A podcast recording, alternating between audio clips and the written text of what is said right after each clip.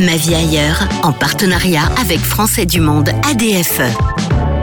Sur la radio des Français dans le monde. Je pense que notre invité serait capable de me dire bonjour et bienvenue sur la radio des Français dans le monde en breton. Je me trompe puisque tu as appris le breton, Asma Ja, ja, marpige, dege marmad, en podcast français du monde. bon, j'avoue que tu pourrais dire n'importe quoi, je ne connais pas moi le breton. Euh, bonjour euh, Asma, bienvenue sur notre antenne. Une maman euh, bretonne, d'où cet apprentissage de cette langue bretonne. on dit langue ou c'est pas vraiment une langue du coup si on dit une langue? C'est une langue, une langue celtique qui n'a rien à voir avec le français, c'est-à-dire qu'on a plus des, de mots en commun avec le gaélique, donc Irlande, plutôt qu'avec le français. C'est pas du tout les mêmes racines. Ton papa est lui euh, marocain, donc du coup, euh, tu nais déjà dans une euh, double culture. Exactement, et puis une double culture qui ne fait que, je pense qu'à partir du moment où on a deux cultures, on a envie d'emmagasiner plein d'autres, et c'est aussi pour ça que je suis française de l'étranger depuis 8 ans maintenant, le temps passe vite. Alors tu as eu très jeune envie de suivre un parcours franco-allemand. Moi quand j'étais plus jeune, on apprenait l'allemand quand on était dans des bonnes classes. C'était un peu pour ça aussi, pour être dans les meilleurs en fait, moi, je viens de zone d'éducation prioritaire. Et c'est vrai que euh, la filière Abibac qu'on a eue dans notre lycée, ça a permis vraiment. Euh, bon, en fait, l'objectif euh, de la, politique municipale à ce niveau-là, c'était de mélanger, en fait. Et bah, ils ont visé complètement juste parce que, en fait, je suis, j'étais boursière pendant toutes mes études. Et c'est vrai que s'il n'y avait pas eu cette offre-là, je ne pense pas du tout que j'aurais eu ce parcours de française de l'étranger. Donc, encore une fois, je trouve ça super qu'il les, les, profs peuvent vraiment faire changer la vie des, des élèves et j'en suis l'exemple parfait. J'avais une prof d'allemand super motivée et euh, c'est vrai qu'elle a réussi à nous donner aussi l'amour du voyage et l'amour de, la culture de l'autre. Alors du coup, tu vas faire une licence études européennes intégrées avec un focus sur l'Europe de l'Est. Évidemment, tu vas te dire à un moment, il bah, faut que je fasse ça en Allemagne. Euh, qu'est-ce que tu as connu euh, comme ville en Allemagne? Alors du coup, j'ai fait mon échange, euh, mon premier échange dans le cadre de, mes études de, lycée, euh, qui était euh, dans le Mecklenburg-Vorpommern, donc dans l'est, dans l'ouest de l'Allemagne. Et puis ensuite, j'ai fait mes études à Brême, puis Fribourg, et j'ai été de temps en temps à Berlin. Mais c'est vraiment en fait à la fin de mes études, quand j'ai effectué un stage à l'ambassade de France à Berlin, que j'ai pu découvrir cette ville plus en détail. Et malgré les un an et demi de Covid qu'elle avait derrière elle, c'est vraiment une ville, surtout en été euh, quand on y vient, on y reste, on dit souvent. et euh, c'est vrai qu'après les huit ans euh, que, j'ai passé dans, en Allemagne et dans, la circonscription, il y avait plein de villes qui, me viennent à l'esprit. je sais que Fribourg, la ville dans laquelle j'ai fait mon master, c'est une ville qui a été complètement détruite pendant la Seconde Guerre mondiale et qui a été reconstruite à l'identique. Et c'est vrai que quand on le sait pas, euh, on ne le penserait pas du tout. Et euh, enfin voilà, j'invite n'importe qui qui veut venir découvrir l'Allemagne euh, médiévale à venir à Fribourg en Brisgau parce que c'est vraiment une super ville. En 2021, en effet, tu vas cette fois-ci t'installer à, Berlin. C'est pas une visite, cette fois-ci tu, tu y travailles. Tu vas faire un stage de six mois à l'ambassade de France. Alors, quand tu t'es retrouvé le premier jour de ton stage à l'ambassade, tu t'es dit euh, victoire, ce que je voulais faire, je l'ai fait? Vraiment, alors c'est exactement ce que, ce que je pensais euh, à ce moment-là. Et en même temps, euh, il y a toujours un peu la peur de se dire bon, j'arrive dans un, dans un secteur qui est quand même, c'était le, donc le, Conseil aux affaires sociales à l'époque. Et, c'est vrai que euh, voilà, je savais qu'il allait y avoir des dossiers euh, assez lourds. C'est euh, on, voilà, on, parle de thématiques. En plus, on était en plein Covid, donc il y avait aussi une certaine responsabilité qui m'incombait. Mais je pense que c'est le premier grand saut au niveau professionnel à l'étranger qui donne le petit frisson mhm. et puis qui donne envie de rester surtout. Et puis cette, voilà, ouais. Et je pense que tu es tombée amoureuse de Berlin. Donc, comme tu le disais, c'est une ville euh, pas comme les autres, une grande capitale qui a eu une histoire quand même tout à fait extraordinaire. Euh, pourquoi on tombe amoureux de, Berlin? C'est son clubbing, c'est euh, son métissage, c'est son histoire? Alors plein de choses en même temps. C'est vrai que alors moi j'ai jamais été en club à Berlin encore. Bah enfin. tout le monde me dit oh là là ça fait deux ans que tu y es et finalement mais je pense que justement Berlin est aussi là pour tout, enfin pour toutes les personnes quelle que soit leur personnalité et c'est vrai que ce, que ce qui est attachant dans Berlin c'est qu'il n'y a pas euh, déjà, il n'y a pas de centre euh, spécifique comme à Paris. On se dit, bon, bah, euh, les arrondissements du centre, c'est vraiment là où il y a les choses historiques. À Berlin, comme tu l'as dit, c'est une ville, en fait, on vit l'histoire tous les jours. Donc, on a, c'est-à-dire aussi différents centres en fonction des lieux historiques qui ont marqué justement la division de la ville, et puis une ouverture aussi d'esprit parce que c'est une ville enfin, qui, est cosmopolite. C'est-à-dire que c'est une ville qui ne dort pas, il y a plein de choses qui se passent au niveau culturel. L'hiver est un peu long, mais en, termes d'histoire, à chaque coin de rue, on a, je dirais, une, une stèle qui rappelle ce qui s'est passé à cet endroit-là. Et euh, il suffit de lever la tête pour se rendre compte qu'on vient de passer devant euh, voilà, un monument historique. Donc euh, je, trouve que ça rajoute aussi encore quelque chose de spécifique à cette ville qu'on ne ressent pas forcément dans les autres villes allemandes. Quand on est à l'endroit où se trouvait le mur de Berlin, on, sent vibrer l'histoire, on, sent qu'on est dans un endroit qui a vraiment vécu quelque chose de particulier? Alors, euh, d'un côté, oui, parce que c'est resté très intact. C'est vrai qu'il y a vraiment euh, aussi tout un travail euh, par le, ministère de la Culture allemande pour maintenir aussi ce, souvenir. et en même temps, il y a la vie qui s'est fait autour. C'est-à-dire que là, à l'endroit du, ce qu'on appelle le Mauer Park, donc le, le parc du mur, on a un brocante euh, qui a lieu tous les dimanches. Et en fait, on a vraiment ce, choc de culture entre euh, les vestiges d'un temps où euh, il y avait voilà, où la moitié de la population était opprimée. Et puis, on a d'un autre côté les, les, jeunes qui sont là en train de vendre les, les Et donc, c'est vraiment cette différence, quoi. Quand le mur tombe, c'est la fin de la guerre froide. Est-ce qu'on pouvait imaginer, Asma, que Là, on fait très bientôt les un an de l'invasion de la Russie euh, en Ukraine et que on serait à nouveau dans un monde euh, extrêmement tendu avec des relations internationales quasiment aux portes d'une troisième guerre mondiale. Euh, pour le coup, l'amitié franco-allemande, on s'était vraiment dit que ce serait du solide et que ce serait pour toujours et qu'on ne revivrait plus ça. C'est vrai que ici à Berlin, on a complètement une autre lecture en fait, euh, aussi géopolitique, peut-être parce qu'on est plus proche de Kiev que, euh, enfin plus proche de l'Ukraine en règle générale que de Paris.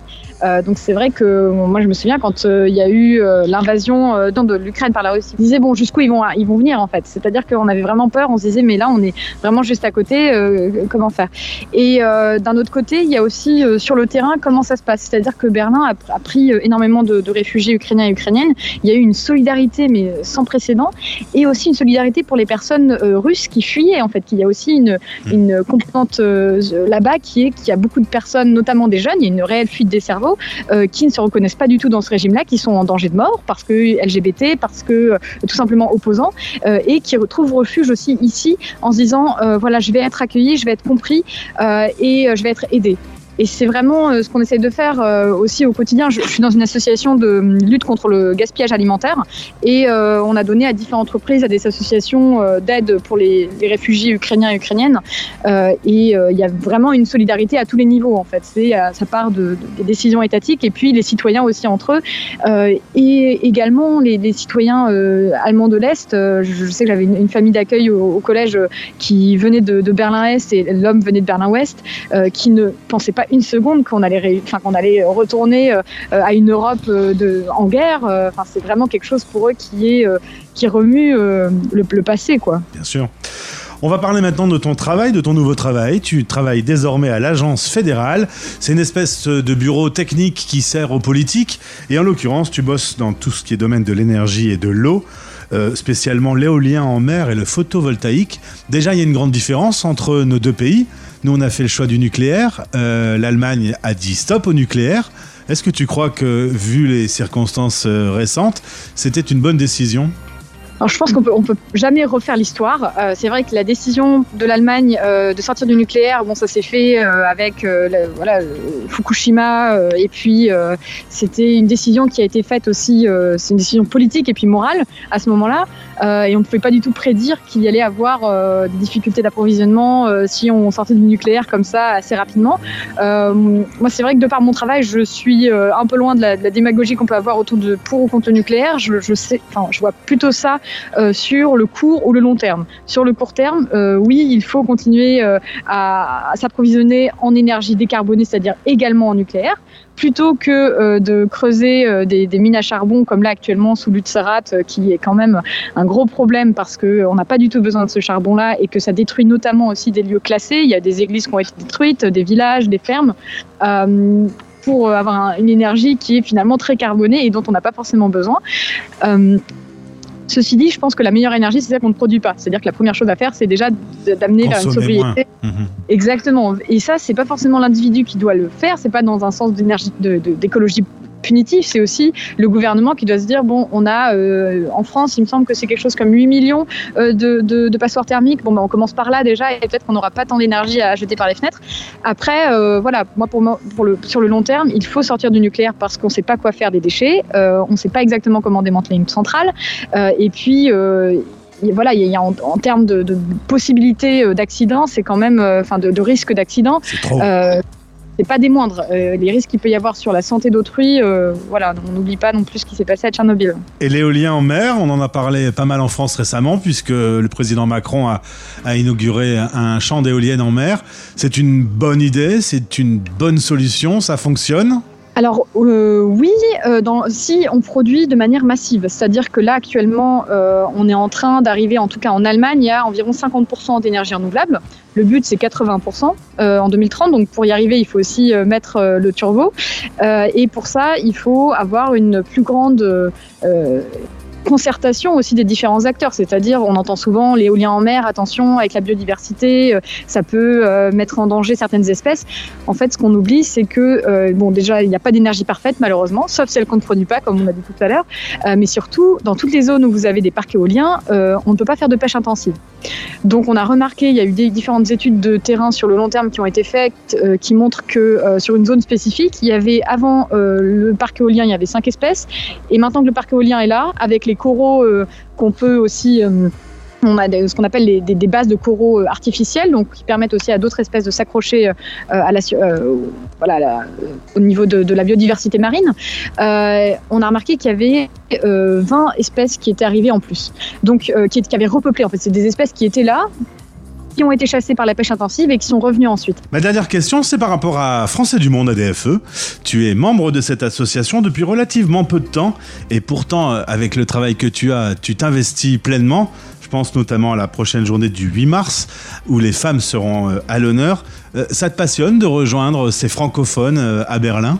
Mais alors vraiment, je- pour moi, Français du Monde, c'est une sorte de deuxième maison, euh, de pouvoir euh, rencontrer euh, des gens euh, francophones. C'est-à-dire que c'est vraiment ouvert aussi à, à plein de cultures et, et- et d'échanges possibles. Euh, dans la circonscription, on est euh, très actif. Et pour le 8 mars, on a prévu des ateliers thématiques pour mettre à l'honneur la place des femmes dans la science, dans la culture, face à l'asile et puis dans la politique également. Et ça permettrait de pouvoir avoir différents thèmes possibles et puis euh, proposer aussi des solutions, c'est-à-dire de dire voilà quelles euh, sont les situations dans lesquelles euh, on peut être confronté à un sexisme ordinaire. Je sais que dans mon travail, voilà, je suis souvent dans des as- assemblées générales où je suis la seule femme et voir comment on peut allier ça aussi avec le fait d'être une femme à l'étranger, d'être tout simplement française de l'étranger, qu'est-ce que ça veut dire? Et tout ça grâce au soutien des, personnes qui sont depuis longtemps à Français du Monde et qui nous aident, nous les, jeunes pousses, voilà. Asma, merci d'avoir répondu à nos questions. Alors en plus, euh, la petite blague, c'est que tu as un problème de dégage des, des eaux chez toi. L'interview a été faite dans les rues de Berlin, hein, euh, Exactement. mais la technologie a très bien fonctionné. Merci d'avoir répondu à nos questions. On reviendra vers toi parce que je pense que tu es un peu une spécialiste sur un domaine dans lequel on aura besoin d'avoir des réponses. Donc si tu m'y autorises, je reviendrai vers toi. Bien sûr, et euh, ben, merci beaucoup en tout cas pour l'invitation et euh, je serais ravie de pouvoir communiquer plus longuement. À bientôt. Merci beaucoup, Asma, depuis Berlin. Salut. Salut Ma vie ailleurs, en partenariat avec Français du Monde ADFE. Retrouvez ce podcast sur le site de notre partenaire et sur françaisdanslemonde.fr.